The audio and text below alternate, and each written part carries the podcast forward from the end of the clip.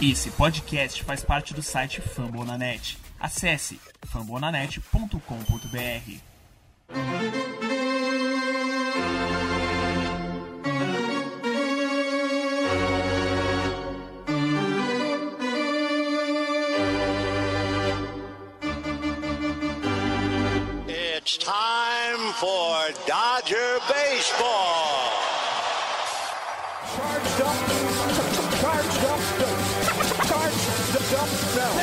go, Dodgers! Let's go! Another home run party.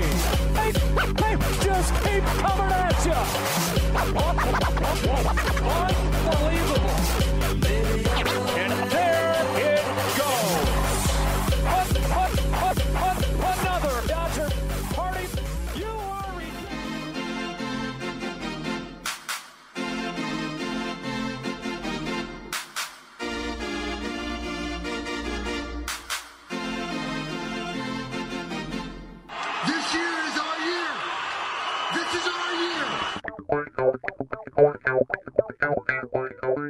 E aí, Dodgers Nation, tudo bem? Começando agora o meu, o seu Dodgers Cast Baseball. Que maravilha, que saudades!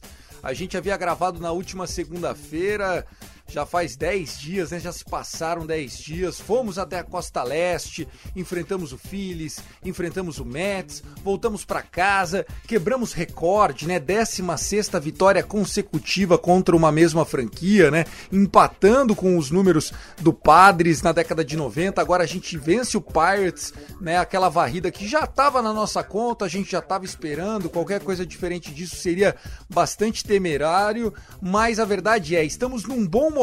Como vocês puderam ver, episódio 62, desafiando os gigantes. Eu sou o Thiago Cordeiro, convido você para que siga a gente lá no Twitter, CastDodgers. A gente faz parte da família Fumble na net. Hoje tô com meu parça, meu dupla, ele, Fernando Franca, o arroba Dodgers da Massa.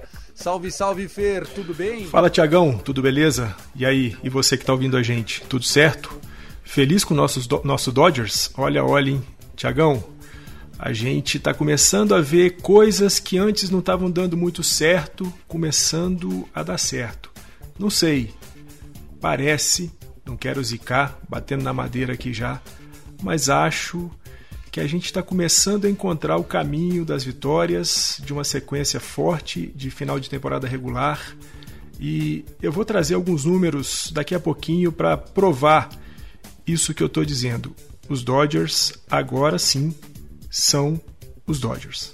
Concordo com você, viu, Fer? A gente tem muita coisa positiva para analisar. Do último Dodgers Cast, né, o 61, a única coisa que não tá tão bem assim é a defesa do Trea Turner, o nosso mão de alface, segundo Rafael Viana. Mas fora isso, o time pegou no breu. A gente só perdeu um jogo desde aquele episódio.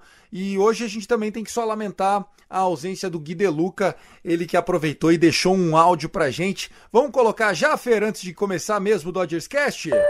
Fala Fer, fala Tiagão, fala galera do Dodgers Cast, tudo bem com vocês? Tamo empolgado. Essa uma semana e meia foi, foi boa, né? Desde a nossa viagem para Costa Leste, na Filadélfia, Nova York. Excelente, né? Voltamos só com uma derrota na, na mala. Aqui, tudo bem que eram os Pirates, mas começamos bem, fizemos a lição de casa, né? A gente está sempre cobrando que as coisas precisam ser feitas, fizemos a lição de casa. Então, assim, falamos no último programa, né? Um jogo por semana era para tirar. Cara, hoje a gente tá com três. No último episódio a gente tava quatro atrás. Hoje a gente tá com três. Então a gente tá no caminho. Tá no caminho, tô feliz, tô. Eu tô acreditando, tô acreditando, mas. Não, eu não vou aplicar ZR aqui. Não vou aplicar ZR. Gente, vai dar tudo certo. Eu ainda confio que vai dar tudo certo lá no final. E a gente vai chegar, vai grudar nos caras, vai botar pressão nos caras e vai dar tudo certo. Abraço, galera do Dodgers Cast. Até a próxima. Falou! Tá feliz, né, Gui? E é isso, eu achei muito legal que ele relembrou o que a gente havia falado no episódio 61, né? Onde o Joe Torre, que foi manager do Dodgers antes do Donny Baseball e antes do, do Dave Roberts, e o Joe Torre falava que quando você tá desafiando, chasing um adversário, você tem que pensar em tirar um jogo por semana. E é justamente o que ele comentou no áudio dele, né, Fer? Tiramos um jogo, tava quatro atrás, agora estamos três atrás. É, o calendário tá apertado para ambos os lados. A gente pega o Mets a partir de, de quinta-feira, agora que a gente tá gravando isso, dia 19. Os caras vão enfrentar o Oakland A's. E o beisebol de agosto e o beisebol de setembro é aquele beisebol que separa os homens dos meninos. E nisso, Dave Roberts e sua trupa, eles são especialistas, é inegável. Ô, Tiagão, sem dúvida alguma, né? Acho que mais do que nunca essa previsão, essa, esse pensamento do Joy Torre é, se fez valer demais nessas últimas semanas aí para os Dodgers. A gente foi lá para Costa Leste em seis jogos, vencemos cinco, perdemos um, perdemos um joguinho da série de três contra os Phillies varremos os Mets lá no City Field. E aí, Tiagão, você falou uma coisa muito legal né, sobre o calendário, né, que está apertado tanto para Dodgers quanto para São Francisco. Só que tem um pequeno detalhe para esse restinho de agosto, né, desse mês de agosto. É, tem um site que faz aí a medida é, da dificuldade dos calendários de cada um dos times, né, e eles atualizam isso dia a dia. Hoje, São Francisco tem o sexto pior calendário até o fim da temporada regular, os Dodgers hoje têm o 12 pior calendário. Mas a gente falando do mês de agosto especificamente, a gente faz essa série agora, né, que começa hoje, na quinta-feira, 19 de agosto, contra os Mets, quatro jogos. Depois a gente pega San Diego em três jogos, lá em San Diego. Colorado, três jogos e fazemos uma série de três jogos contra Atlanta. Mais em agosto a gente disputa dois jogos contra Atlanta e o outro jogo da série dia 1 de setembro. São Francisco, que vale a gente lembrar, né, Tiagão? Pegou aí, quando a gente foi viajar lá para a Costa Leste, São Francisco jogou contra Colorado e contra Arizona. Duas verdadeiras babas. Mas só que agora, Tiagão, o resto de agosto para eles é o seguinte: Oakland A's, três jogos. New York Mets, mais três jogos. Atlanta Braves, três jogos e olha aí, quatro jogos contra o Milwaukee Brewers. São dois jogos para encerrar o mês de agosto e dois jogos para começar o mês de setembro.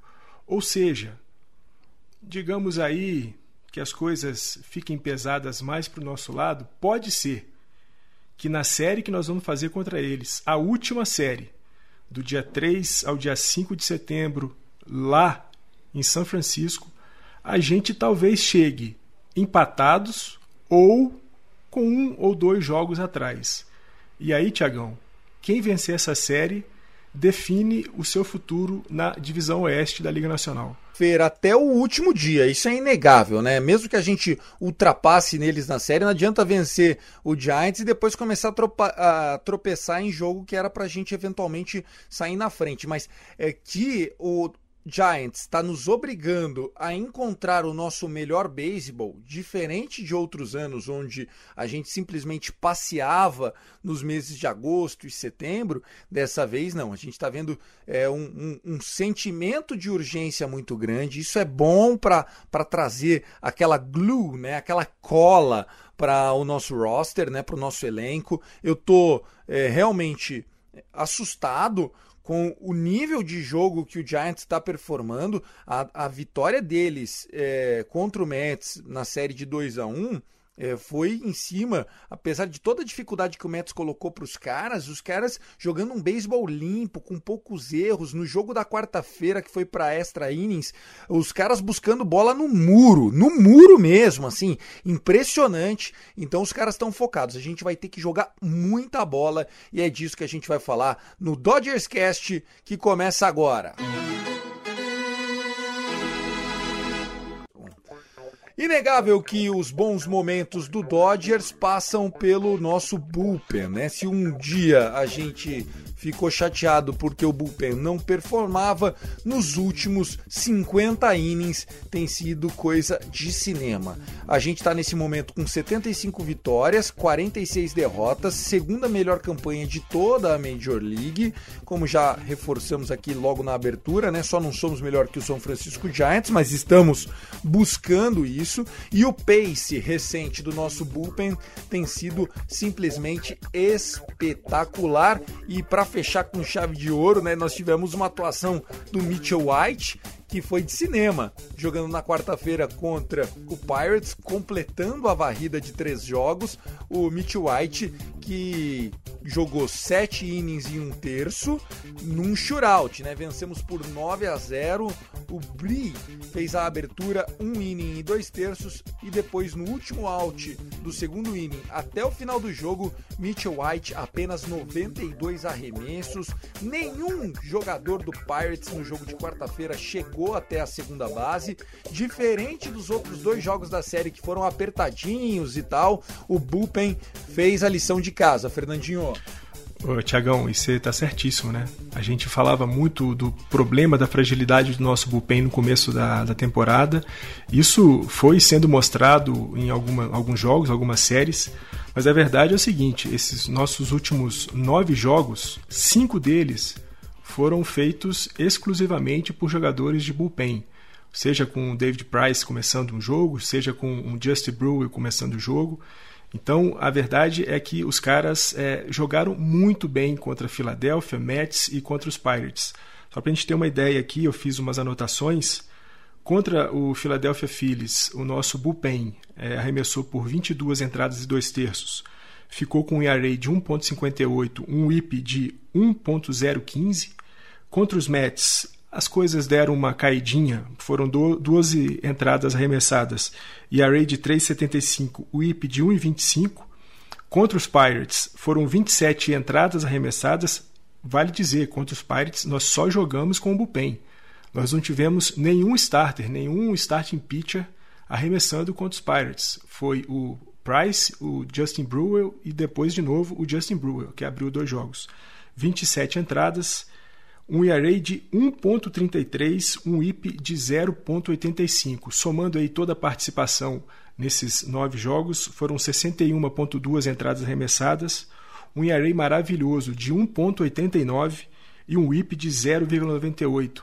Dos nove jogos, Tiagão, sete vitórias ficaram com arremessadores do bullpen, apenas uma derrota para o bullpen, que foi no jogo contra o Philadelphia Phillies, último jogo da série, que nós perdemos por 2 a 1 Ou seja, e vai lembrar, a gente não está jogando, a gente não tem a presença dos melhores braços do nosso bullpen ultimamente. A gente tem jogado com Alex Vezia, a gente tem jogado com Quackenbush, que verdade foi dispensado. O Justin Brewer apareceu muito bem, o moleque apareceu muito bem na série contra os Angels e está cavando a sua vaguinha é, aí no roster dos Dodgers. O Andre Jackson fez um jogo espetacular também. Então nós estamos vendo esse bullpen crescendo e o Mitch White, né, que você chamou muita atenção, último jogo da série contra os Pirates, né, que nós fizemos 9 a 0, um shootout maravilhoso. É, o Justin Brewer abriu o, o jogo e o Mitch White arremessou sete entradas e um terço, com apenas duas rebatidas, nenhuma corrida cedida, dois walks e seis strikeouts o Mitch White, né, que tinha um probleminha de resistência, né? Ele fazia três entradas e a gente já via ele um pouco cansado, já não tendo uma localização tão legal nos seus arremessos. Sem dúvida alguma, nesse jogo contra os Pirates, último jogo da série contra o time de Pittsburgh, ele fez o seu melhor jogo com a camisa dos Dodgers. Ele que já tem né, algumas passagens é, pelo, pelo roster do time da MLB, mas sem dúvida alguma, esse jogo especificamente do dia 18 de agosto, o último jogo da série contra os Pirates, foi a melhor participação dele com a nossa camisa. Foi muito legal. O Bullpen que vem tendo os seus momentos de glória, né, tem segurado esse bando de lesão que a nossa rotação tem sofrido, né? Só relembrando aqui, pessoal, Clayton Kershaw não vai voltar antes de setembro. Ele essa semana jogou um play catch. O que é um play catch, pessoal? Play catch é igual que você joga contra criança, assim. Você, um, uma, uma bolinha, os dois caras com luva, fica jogando de um pro outro, mais para soltar o braço. É jogo recreativo. Só, só falta fazer igual o softball, assim, de jogar do braço de baixo para cima. Tirando isso, playcat é isso. É ficar lançando para um, para outro, sabe? Não, não enfrenta rebatedor é, é, é, em flat floor, né? Você não tá em cima do montinho. É, é apenas passando a bola para ver o braço. Como foi essa semana o primeiro playcat, a gente está falando ainda de um processo inteiro de building up the arm, né? Ou seja, de você re condicionar o seu braço para as uh, necessidades do starting pitching da MLB. Então, é, o Clayton Kershaw está distante, Danny Duff está distante, o May está fora da temporada, Tony Gonsolin está fora, o Julio Urias é para voltar na série contra o San Diego Padres, então tá fora. E o que está acontecendo em consequência? Nós estamos fazendo jogo de bullpen dia sim, dia também. Né? Então, contra o Pirates agora tivemos jogo de bullpen, depois tivemos o David Price, jogou um pouco mais de quatro innings, depois nós tivemos ontem o que seria um jogo de bullpen, mas o Mitch White fez a, a diferença ali, né? Realmente, é, ele que sempre foi muito talentoso, o Mitch White, ele é da geração do, do Walker Buehler, né? Foi do mesmo draft do Walker Buehler, e ele, durante o primeiro momento ali, na época do draft, ele era é, até da, da mesma prateleira do Walker Buehler. É que depois a gente sabe que o Walker Buehler se tornou esse ace maravilhoso e o Mitch White nunca conseguiu performar da maneira que se imaginaria. Agora parece que a coisa está mudando. A gente sabe que pitcher é igual goleiro, é, né? Às vezes alguns dependem um pouco mais de de, de vivência para poder performar e a gente está feliz, feliz que isso está acontecendo porque a gente vai precisar muito dele, né? E queria destacar ainda, falando aqui do espaço de bullpen, dois nomes, né? Um deles é o Andrew Jackson, o Andrew Jackson que era o nosso é, high prospect depois do Josiah Gray, né? Que já foi trocado. A gente teve o Andrew Jackson fazendo a sua estreia, quatro innings, shutout, diante da família, paizão deles sentado na arquibancada comemorando. E olha que o menino deu um trabalhinho para nós, viu? Vários walks e tal, mas é normal, pessoal, é difícil. E ele falando, né, que, que olhar para as arquibancadas, aquele frisson da torcida era tudo que ele poderia sonhar. Tô feliz com o Andrew Jackson, ele que tem uma breaking ball que vai dar muito trabalho, então a gente fica bem feliz disso estar tá acontecendo. O outro nome que eu gostaria de destacar aqui, Fer, e você amarra para a gente falar de bullpen e, e, e já encerrar, é o Kenlin Jensen, né? O Kenlin Jensen, ele é, tem feito o papel dele, ok, a gente sabe que é, ele poderia ser melhor, ele já teve altos e baixos essa temporada, algumas blow saves, estava muito bem antes do All-Star Game, voltou um pouco fraco depois do All-Star Game.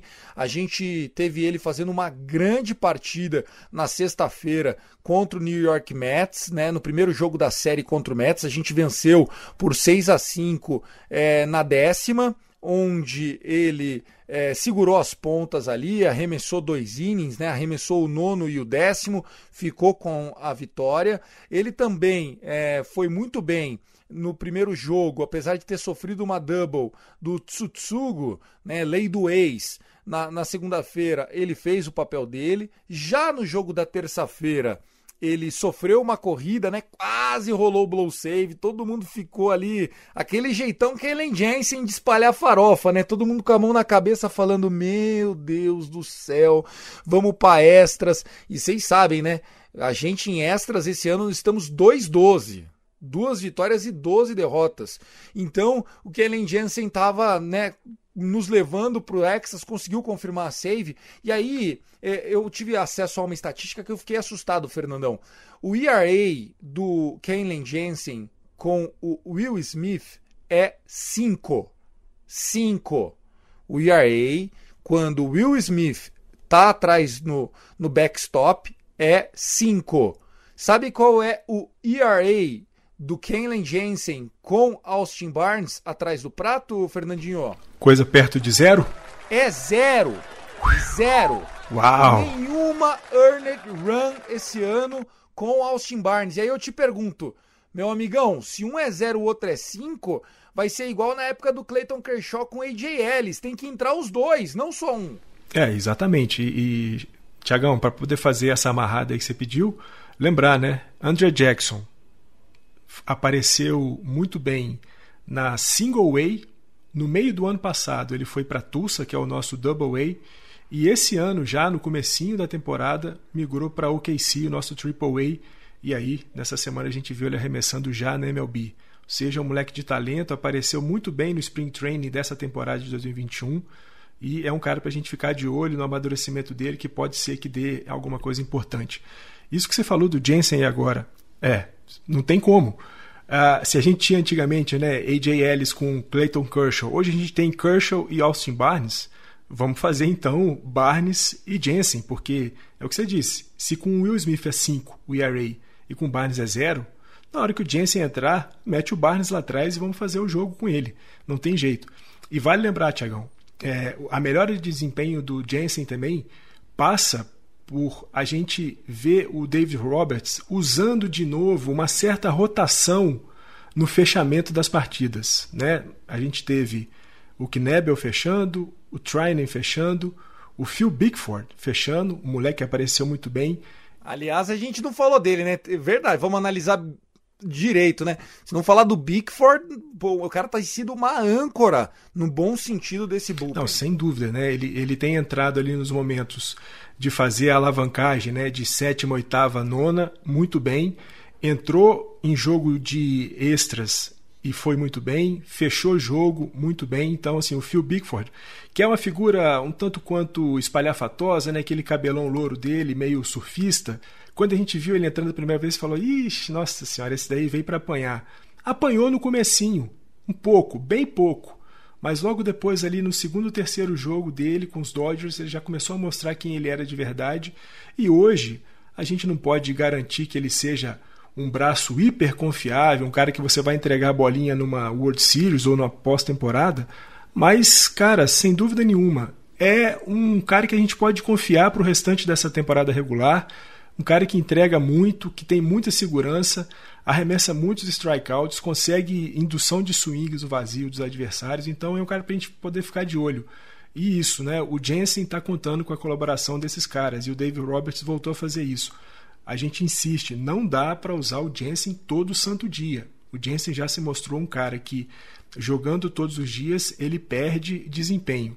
Então, se a gente tem Triney, Nebel e o Bigford, vamos fazer um rodíziozinho, vamos garantir o nosso closer com, com tranquilidade. O, o que está é, economizando arremessos, né? Ele entra e acaba o inning com 8, 9 arremessos. Ele joga tudo lá dentro, se vira, ele tá indo, é, como o pessoal chama nos Estados Unidos, é, straight after, né? Ele tá indo no meio. Ele tá, ele tá chegando nos caras sem respeito algum para finalizar o bullpen. Eu tô bem feliz. Parabéns, Mark Pryor. Parabéns, Dave Roberts. Dave Roberts, nunca critiquei. Mentira. Mas é isso. É, é o nosso burro com sorte, Tiagão. É, é um burro com sorte, sem dúvida. Vamos pro próximo assunto. Bom, pessoal, quando a gente tinha gravado o episódio 61, era para fazer uma avaliação é, da Costa Leste, a gente falou do Trey Turner e tal. Queria falar rapidamente sobre essas duas séries, Phillies e Mets. Um, uma série onde a gente tinha o Giants enfrentando adversários mais fracos, a gente enfrentando o Phillies que vinha de oito vitórias seguidas, vencemos os primeiros dois jogos da série e só perdemos o último porque foi um jogo uma hora da tarde no horário local, 10 horas da manhã no horário da costa oeste. É uma sacanagem, é uma palhaçada, é uma vergonha Major League Baseball marcar jogo meio-dia, uma da tarde para time da costa leste. Eu acho que é um desrespeito com os caras. Depois, contra o Mets, a gente fez a lição de casa, bem feitinha, varrida, sendo que no Sunday Night Baseball foi um show, 14 a 4. Acho que nessa viagem para costa leste o time deu uma clicada positiva. Corey Bellinger é, mostrando um pouco mais de é, eye test baseball, né? Ele tá conseguindo enxergar um pouco melhor o que, que é fora da zona, o que, que é na zona. Gostei. Max Muncy aqueceu de vez, né? Tá rebatendo home run. Will Smith rebateu home run na sexta, no sábado e no domingo, sendo que é, na sexta-feira foi nos extras, né? A gente que não vencia extras desde a primeira partida do ano. Eu acho que essa viagem para Costa Leste fez bem pro elenco, viu? Fernandinho? Tiagão, fez muito bem, né? Porque eu levantei alguns números aqui com relação a algumas coisas que me preocupavam muito em relação aos Dodgers, né? Que era vitória contra times com mais de 50% de aproveitamento, vitórias em jogos com diferença de apenas uma corrida e vitórias em entradas extras.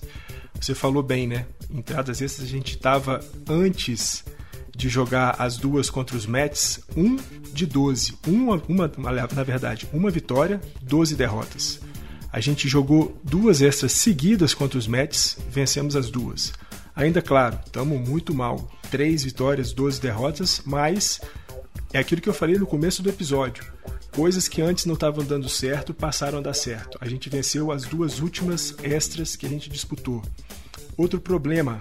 E jogos de uma corrida também. Jogos de uma Isso, corrida a gente estava acho que 10, 20, vá, sei lá, 7, 12, sei lá, a gente estava hum, bem menos de 50%. E vencemos contra o Pirates dois jogos apertados. Vencemos por 2 a 1 e 4 a 3 Jogos de uma corrida só de diferença, Tiagão, a gente tava 13 vitórias e 20 derrotas. Jogamos Isso. contra Phillies, Mets e Pirates, cinco jogos que ficaram com diferença de apenas uma corrida. Vencemos quatro, perdemos apenas um, que foi justamente o jogo final da série contra os Phillies. Nisso que você falou, jogo às 10 da manhã para o organismo dos caras que moram na Califórnia. Jogar ao meio-dia na Costa Leste é jogar às 10 da manhã. O cara tá tomando café essa hora, a cabeça tá pensando em outra coisa, em qualquer coisa menos em jogar. E aí, o que mais me agradou? Jogos contra times acima de 50%, vitórias contra times acima de 50%. A gente tava 28 31 Agora nós estamos 33, 32. Dos últimos seis jogos que a gente fez contra times acima de 50% de desempenho, a gente venceu cinco. Foi justamente as duas vitórias contra Phillies e a varrida em cima do time dos Mets. E vale lembrar, de toda a MLB, de toda a MLB, não é só a Liga Nacional, de toda a MLB, o time dos Dodgers é o melhor time em desempenho contra equipes abaixo dos 50%. Ou seja, a gente ganha de quem tem que ganhar, isso a gente já estava fazendo. E não estávamos ganhando esses jogos mais pegados, de uma é, de diferença de uma corrida e contra times acima de 50. Isso mudou, pelo menos nessas últimas duas semanas. Vamos ver se isso se confirma, porque no restante desse mês a gente joga contra Mets, San Diego e Atlanta, que são times acima dos 50%, e temos uma série contra um time abaixo de 50%, que é justamente o Colorado Rocks. Vamos ver se essas tendências de melhora e de crescimento dos Dodgers se confirmam até o fim desse mês. Antes de falar da série contra o Mets, só passar o recorde histórico. O Dodgers, como eu falei na abertura, venceu pela 16ª vez consecutiva o Pittsburgh Pirates. Que freguesia, hein, amigo? E agora nós empatamos com o recorde histórico de vitórias sobre o mesmo time na história do Dodgers, que também é de 16 contra o San Diego Padres em 1997. Isso serve para você, amigão, que acha que o Padres é rival, né? Me perdoa, mas não existe rivalidade, é uma freguesia. o, o, o Padres é rival do Dodgers. Não, na verdade o contrário. O Dodgers é rival pro torcedor do Padres. O Padres não é rival pro torcedor do Dodgers. Eu tenho certeza que lá em LA a galera tem um nível de é, rivalidade, não dá nem para comparar com a do Giants, mas o Colorado Rockies tem mais é, ali é, a pecha de ser um rival por conta das últimas temporadas recentes das gerações da década de 2010 do que o próprio San Diego Padres, que obviamente nos últimos dois anos elevou o seu nível, a qualidade do seu elenco e felizmente, para nossa alegria, vem perdendo mais do que o Baltimore Orioles. É, você, Fernandinho, série contra o New York Mets, começando nesta quinta-feira, dia 19, teremos mais uma vez, para surpresa de simplesmente ninguém, mais um jogo de bullpen, né? O David Roberts está vendo que a maré tá boa e não para de brincar com a sorte. Ô bicho lazarento, viu? Tiagão, é, eu acho que se eu posso dar um conselho para a torcida dos Dodgers, é o seguinte: apaguem a série contra os Mets lá no Citi Field. Esquece a varrida, esquece tudo. Essa série é uma outra série completamente diferente. A gente não vai varrer o time dos Mets. A gente pode vencer a série, mas eu diria que essa série vai ficar rachada. Dois para um lado, dois para o outro. Por quê? Primeiro, o time dos Mets vinha há duas semanas liderando a divisão leste da Liga Nacional. Hoje é o terceiro, perdeu a primeira posição na semana passada para os Phillies e depois os Phillies perderam a primeira posição para Atlanta. Atlanta hoje é o líder e o time dos Phillies é o segundo. Mets ficando em terceiro, já, se não me engano, com dois jogos e meio atrás do time de Atlanta. O time dos Mets precisa, porque investiu muito, porque tem um bom time, porque tem ótimos jogadores, precisa mostrar trabalho. Segundo, o dono do time, Tiagão, o Cohen, o cara que comprou lá por alguns bilhões de dólares o time dos Mets, essa semana veio ao Twitter e. Essa, essa frase foi boa mesmo. Vai, vai, comenta. E deu, e deu uma cornetada né, nos caras. Né? Falou assim: bom, time que rebate com solidez tem um OPS, um slugging e tem uma média boa. O nosso time simplesmente não rebate. Ou seja, deu uma guaspada nos caras, disse que os caras não jogam nada no ataque, não estão fazendo nada no ataque. E, e, isso é uma verdade, porque a gente tem, é, por exemplo, Marcus Stroman, com o ERA de 2,89, tem mais derrota do que vitória. Jacob DeGrom, durante boa parte do tempo, agora ele está lesionado, mas durante boa parte dos seus primeiros jogos na temporada, ele estava com o ERA abaixo de 1 e mesmo assim com mais derrotas do que vitórias. E tem o Taiwan Walker, que está com o ERA de 3,69, ah, mas é um cara muito sólido, que tem mostrado solidez nos últimos jogos. E mesmo assim tem sete vitórias e sete derrotas. Isso quer dizer o quê? Os arremessadores estão entregando. O ataque é que não está dando suporte algum. A gente viu na série contra São Francisco, né? Mets contra São Francisco, foi a última série deles. É um time que perdeu os dois primeiros jogos, apertados, de fato, e venceu o último jogo da série entradas extras, rebatendo home run e tudo mais depois justamente da chamada que o Steve Cohen deu nos caras. Tudo bem, pode ser coincidência, pode ser só coincidência, mas também pode ser que o senso de urgência tenha sido despertado nos caras.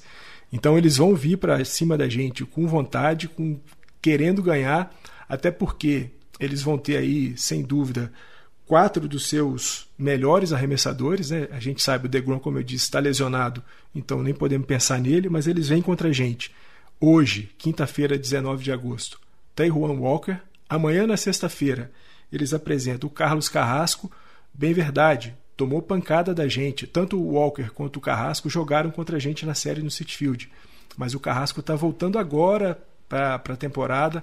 Na verdade, ele está começando agora. Então, é mais do que normal nos primeiros jogos o cara tomar umas pancadas. Não acreditem que o Carrasco vai apanhar de novo da gente como apanhou no jogo da semana passada, no sábado. No domingo, no domingo. Foi um jogo que ele Aliás, apanhou cedinho em rede nacional, Carlos Carrasco. É, foram só, foram só duas entradas e ele cedeu seis corridas. Isso. E aí no sábado a gente pega o Hit Hill, nosso velho e querido Rick Hit Mountain. Hill. Rick é, Mountain. nosso Dean Mountain, muito bom. Eu adoro o Hit Hill, acho que um dos caras mais éticos, mais, mais companheiros que a gente pode é, falar na MLB, o cara que está sempre do lado para poder apoiar quem quer que seja. E a gente fecha no domingo um jogo contra o Marcos Stroman, que eu falei que está muito bem, né? E array baixo, né? Abaixo de 3, só que ele está com mais derrotas do que vitória porque não tem encontrado o apoio é, ofensivo nos jogos dele. E aí, do nosso lado, hoje, a gente não sabe ainda quem vem, mas eu tenho um palpite que talvez, Tiagão, o Andrew Jackson comece o jogo de hoje. Também acho. Também acho. A hora que você ouvir isso já vai ter sido anunciado, né? É, é ruim fazer esse comentário. É. Mas eu acho que, que vai ser ele. Mas na sequência nossa é Walker Buehler na sexta, Scherzer isso. no sábado e David Price no domingão. Lembrando que os jogos desta quinta e sexta são 11 e 10 da noite, horário de Brasília. No domingo e no sábado, às 5 e 10 da tarde, teremos Day Game. Só fazendo uma alusão aqui, até pra gente já tá com o horário bem corrido aqui, eu queria falar de outros assuntos no nosso Dodgers Cast mas ó, a gente terá nesta quinta-feira a camiseta do Clayton Kershaw vencendo a World Series para os primeiros 40 mil torcedores que chegarem no estádio. E no, então a gente acha que hoje vai ter casa cheia, né? Porque todo mundo vai querer uma camiseta do Clayton Kershaw ganhando a World Series, né? Todo mundo sabe o que, que esse homem passou para conseguir esse feito. E no domingão, Russell Westbrook eh, vai fazer o ceremonial pitch, né, o primeiro arremesso porque vai ser uma Lakers Day, né? Não uma Lakers Night. É muito normal é, os times de Los Angeles fazerem as suas ações em conjunto, né? E então vai ser um Lakers Day com Russell Westbrook e aí, obviamente que no Lakers Day todo mundo que torce pro Dodgers, mas também torce pro Lakers, vai com uma camisa do Lakers, um boné do Lakers na arquibancada, é, aqueles times é, co-irmãos para alegria de Irving Magic Johnson, né? O Magic Johnson, um dos maiores ícones da história do esporte, jogando pelo Lakers de hoje, faz parte do grupo de investidores que são proprietários do nosso Los Angeles Dodgers. Fernandinho, mais alguma coisa do Mets ou vamos para o próximo assunto? Vamos para o próximo assunto, vamos meter bola em cima dos Mets, mas como eu disse, esqueçam a série no City Field. Essa série é outra e é completamente diferente. É, eu tô sonhando por uma varrida de quatro jogos, mas se vier 3-1, tá mais que bom. Só não podemos perder mais que um jogo Lembrem-se, hein? Política do Joe Torre, tirando um jogo por vez, tirando um jogo por vez. Não adianta a gente ficar pensando no macro, não adianta a gente ficar pensando na nossa série de três jogos. Ai, nossa, temos só três chances. Não, vamos ganhando um jogo por vez, vamos fazer a nossa parte. O Dodgers está três jogos atrás, vencendo hoje à noite, do é, quinta-feira, a gente já diminui para dois jogos e meio. Na sexta-feira, o, o, o Giants viaja para Oakland para pegar o ex fora de casa. O ex sabe que o Astros está patinando. O ex vai ter uma série complicada aí diante do, do Giants, mas a gente tem que confiar, né? Lembrando que é, as derrotas do Giants contam basicamente como uma vitória para o time do Dodgers. Tiagão, hoje, né, nós estamos gravando aqui meio-dia 39, dia 19 de agosto, quinta-feira a Nike revelou a City Connect dos Dodgers, essa camisa especial que relaciona o time a alguma coisa da sua cidade, da cidade que hospeda a franquia. E Tiagão, o pessoal que está ouvindo a gente, eu sei que você não gosta, Tiagão, da quebra da tradição, mas os caras fizeram um uniforme azul simplesmente maravilhoso. Lindo. Camisas azuis, calças azuis e a alusão né, à latinidade do time dos Dodgers, né, a relação dos Dodgers com a comunidade latina e mais especificamente com a comunidade mexicana da Califórnia. Aqui na frente, onde vinha, vem geralmente escrito ou Los Angeles ou Dodgers, vem escrito Los Dodgers. Essa alusão ao espanhol, à latinidade, espetacular, ficou linda. Ficou linda, cara. Eu espero ter a oportunidade de adquirir uma dessas belezuras, porque o lançamento ficou muito legal. Passa lá no Instagram dos Dodgers ou no Twitter dos Dodgers e dá uma conferida porque ficou simplesmente maravilhoso. Parece o uniforme que o time joga o Spring Training, aquele azul. Isso. Mas o azul dessa vez Isso. é um azul um pouco mais forte, um pouco mais incisivo. Marinho, né? Um pouco é mais isso, marinho, né? Isso, vale a pena porque ficou bonito demais. Confiram lá. Ficou bonito demais. Deixa eu comentar também. A única coisa que assim a gente tem que destacar desse uniforme é ficou muito lindo. Eu realmente sou contra o uso de camisa azul é, como acontece no Spring Training em temporada regular, né? Eu sou a favor da política de jogar branco em casa e de cinza fora. Porém, é, obviamente é uma ação City Connection. O que, que é isso? É fazendo uma relação do time com a cidade e nada mais conectado do que a latinidade de Los Angeles, né? E o Los Dodgers, Los Dodgers, é tudo que a gente podia sonhar. Eu até acho que faltou ser Los Dodgers. Sim, e sim. a minha crítica não é, não é nem a, a cor da camisa, a minha crítica é ao boné.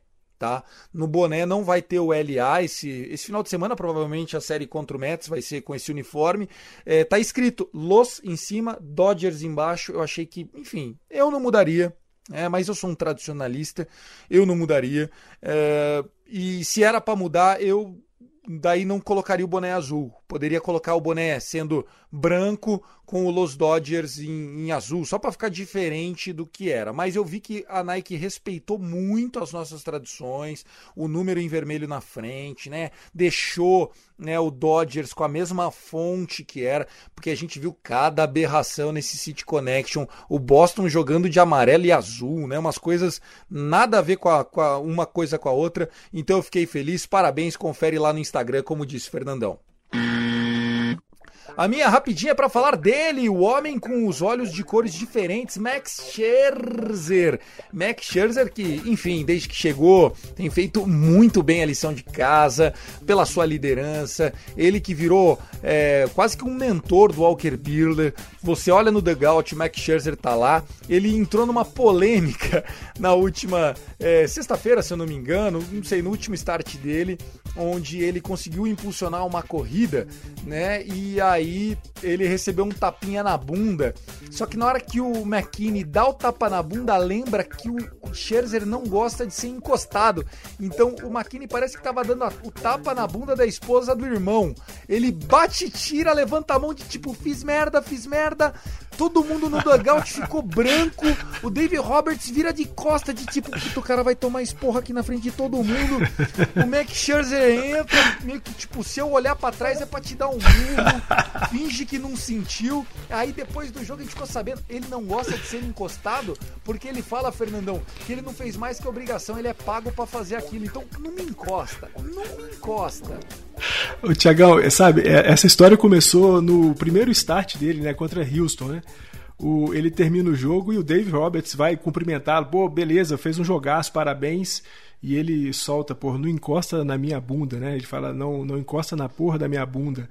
Que ele não gosta disso. E depois do jogo, o Roberts fala, você falou alguma coisa lá no, no dogout, o que, que foi? Ele falou assim, olha, eu falei justamente isso mesmo que você ouviu, só que eu falei da maneira mais respeitosa, mais legal que eu poderia dizer o seguinte: não me cumprimenta por aquilo que eu tenho que fazer. Eu estou fazendo simplesmente o meu trabalho.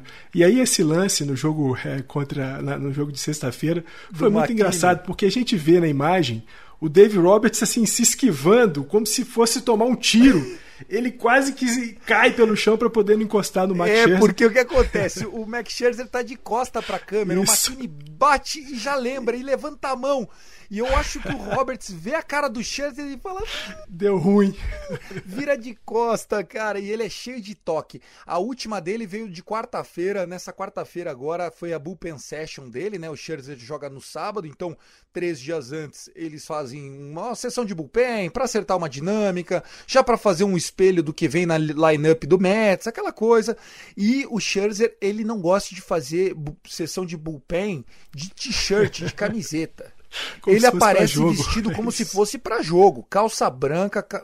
é, calça branca, camisa branca, cinto e tal. E ele exige que o catcher dele esteja vestido para jogo também. E aí o Mark Pryor percebendo isso, o que, que o Mark Pryor fez? Meteu roupa de jogo e falou: Scherzer, tamo todo mundo aqui então. Então eu achei muito legal o Scherzer, um cara fantástico, veio para somar uma liderança para o nosso elenco. Fala pessoal, tô mandando um WhatsApp para mim mesmo aqui para colocar para vocês. Acabou de sair a informação, a hora que eu tava postando esse episódio que eu gravei com o Fernandão, que eu adorei, valeu Fer. É, chegou a notícia do Trevor Bauer, é, o juiz está avaliando o caso, né, o departamento de polícia de Pasadena, né, que é o responsável e tal. Estão ainda investigando a acusação. O caso não foi encerrado, mas o juiz do caso é, negou a ordem de restrição que era pedida pela vítima contra o Trevor Bauer. O juiz hoje decidiu que o Trevor Bauer não coloque em risco nesse momento a suposta vítima, que alega ser vítima e que, enfim. É, vamos ver o que vai acontecer, né? Porque com certeza há o interesse do Trevor Bauer de que não seja é, punido de perder o salário e está na casa dele recebendo. E tem que ver qual é o interesse do Dodgers em resolver essa situação, dando um buyout ou é, reintegrando ele. Será que o Rob Manfred vai pegar no pé dele ou não? Enfim, saberemos só nos próximos dias, se é que vamos saber de alguma coisa nos próximos dias. E é isso, pessoal. Volta aí pro podcast que está acabando. E assim a gente vai encerrando. Segunda-feira a gente volta para fazer a análise dessa série que passou de quatro jogos e a série contra o Padres. Certo, Fer? Um abraço para você. Sigam a gente lá, Cast Dodgers, arroba Dodgers da Massa. Um beijo pro Gui Deluca, arroba Gui Deluca. Um beijo para mim, para todo mundo do nosso grupo lá de WhatsApp. A galera tá bombando. O Brunão mandou mensagem, o Ulisses sempre mandando mensagem. Eu já falei aqui, o André Vieira também sempre manda mensagem todo dia. O Kevin Marley lá da página na MLB BR, na MLB Brasil também, sofreu uma, uma um trauma no pé, melhoras para você. Um abraço pro Gabriel Barros, o nosso zicador favorito. Agora ele tá indo dormir, a gente ganha todas. Obrigado mesmo, gente, foi um prazerzaço e valeu a você, né, Fer, por ter acompanhado a gente mais um Dodgers Cast até segunda. Que isso, Tiagão, é sempre um prazer muito grande. Só para finalizar, atenção no Trey Turner, Muncy, JT, Seager e Pollock, todos eles rebatendo para cima de 30% nos últimos 10 jogos. É isso, let's go Dodgers, vamos vencer. É isso, por falar em Pollock, desde julho, 1 de julho, ele está rebatendo 378. O Trey Turner é maravilhoso, incrível, mas ó, é mão de alface, hein? Beleza, falou gente, let's go Dodgers, I love LA! I love LA!